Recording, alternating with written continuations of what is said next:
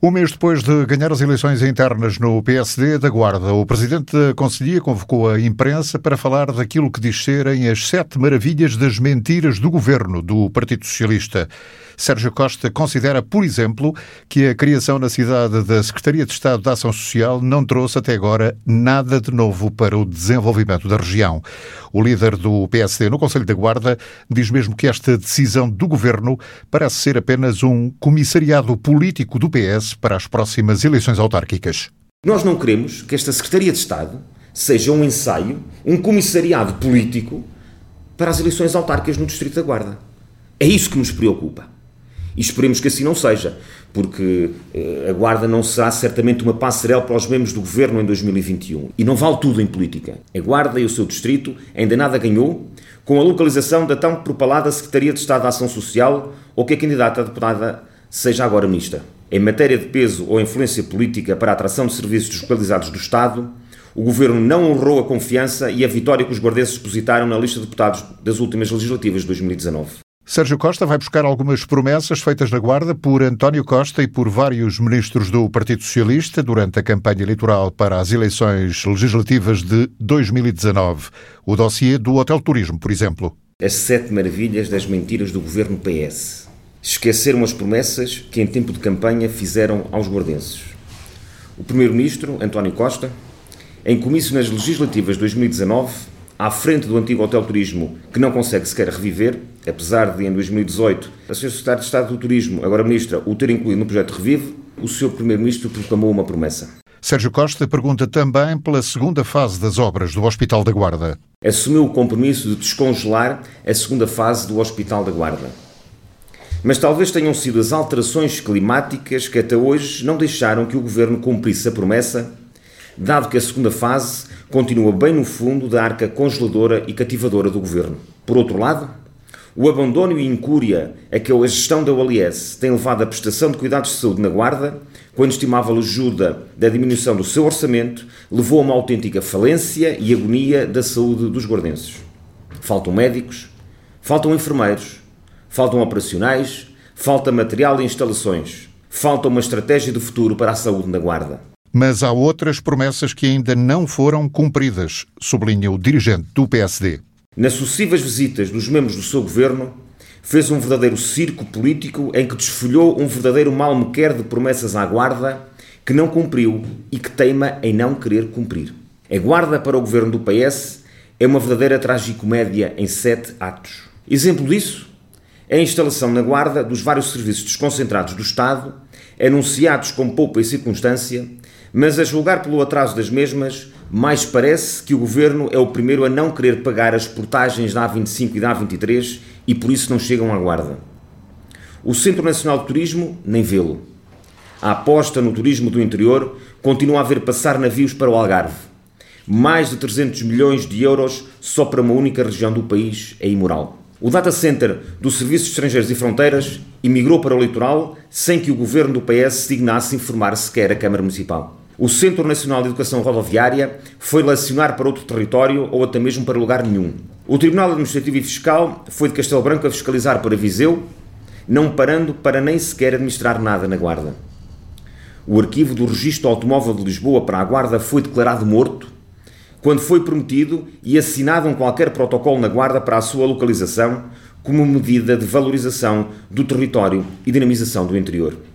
A antiga Força Especial de Bombeiros foi adivinhar para outro lado e por outras terras de Bandarra mandou guardar as suas botas. A juntar a tudo isto, há, na opinião de Sérgio Costa, um trágico ato final que também deixa a Guarda para trás. O trágico ato final para a Guarda e para o interior será a fuga da Guarda para Coimbra do Comando Nacional da Unidade de Emergência e Proteção e Socorro da GNR.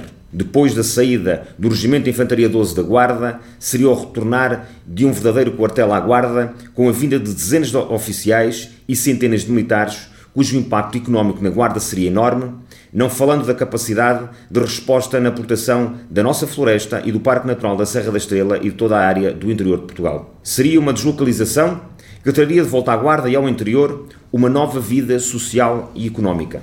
Quase que parece que o PS da Guarda preferiu que o governo, que o seu governo, trocasse uma pequena secretaria de Estado com apenas alguns técnicos especialistas por um aquartelamento com centenas de homens. Sérgio Costa conclui que caiu a máscara ao governo e aos dirigentes locais do Partido Socialista. A Guarda está cansada. Cansada de promessas vãs e ocas. Caiu a máscara ao governo e ao PS da Guarda. Depois do 25 de abril de 1974, não há memória de tamanho embuste e amnésia de programa eleitoral em tão pouco tempo de governação. O PS perdeu a face ao deixar fugir estes sete serviços e obras que podem ser uma pedrada no charco do desenvolvimento da Guarda. Perante este cenário, o líder da Conselhia da Guarda do PSD lança um desafio aos dirigentes locais dos outros partidos políticos, a começar pelo Partido Socialista. Diz que é preciso um pacto pela Guarda. Como Presidente da Conselhia da Guarda do PSD, lanço aqui um repto ao Presidente da Conselhia do PS. Façamos um pacto pela Guarda. Mas não só à Conselhia do PS. Todos os partidos serão bem-vindos para reivindicar o que a Guarda merece. Venham o CDS, o PCP, o Bloco de Esquerda e todos aqueles que amam a Guarda. Tenhamos a coragem de nos unir pela Guarda. Trabalhemos a pensar na Guarda. Esforcemos-nos pelos guardenses. Falemos a uma só voz.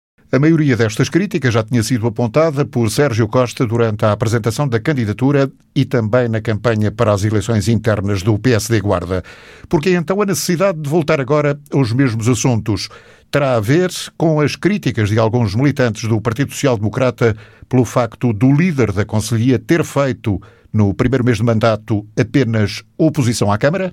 Como sempre eu disse, depois dos atos eleitorais, depois das pugnas eleitorais, enterramos as bandeiras. Eu tenho pena que assim não façam todos. Eh, porque nós devemos todos trabalhar em conjunto por aquilo que nos propusemos enquanto militantes de um partido. Por isso é que somos militantes de um partido. Eu estou apenas, nós estamos apenas a ser coerentes com aquilo que dissemos na campanha eleitoral, com o nosso programa eleitoral. Sempre que estiver em causa a guarda, nós faremos, falaremos publicamente. Eu, quer seja o Sérgio Costa, a pessoa que é, ou seja o engenheiro Sérgio Costa, na, na, minha profissão, ou seja o Sérgio Costa, presidente da Conselhia, ou o Sérgio Costa, vereador da Câmara da Guarda, falarei sempre a verdade em prol do desenvolvimento da Guarda. E é isso que nós faremos sempre. Quando estiver em causa a Guarda, nós tomaremos sempre a Guarda como dianteira. E só depois o PSD e só depois nós próprios. E é isso que nós temos vindo a fazer ao longo das últimas semanas. Sempre que estiver em causa a Guarda, nós denunciaremos. Seja com quem for. Foi isso que os militantes do PSD da Guarda quiseram dizer na votação expressiva que fizeram na nossa lista. E qual a explicação para a publicação de vários vídeos onde diz que o PSD tem questionado a Câmara sobre vários assuntos? Será caso para dizer que os outros eleitos na maioria do Executivo não representam o Partido Social Democrata? Antes de fazer os vídeos, podem verificar as atas das reuniões de Câmara. Está lá tudo dito.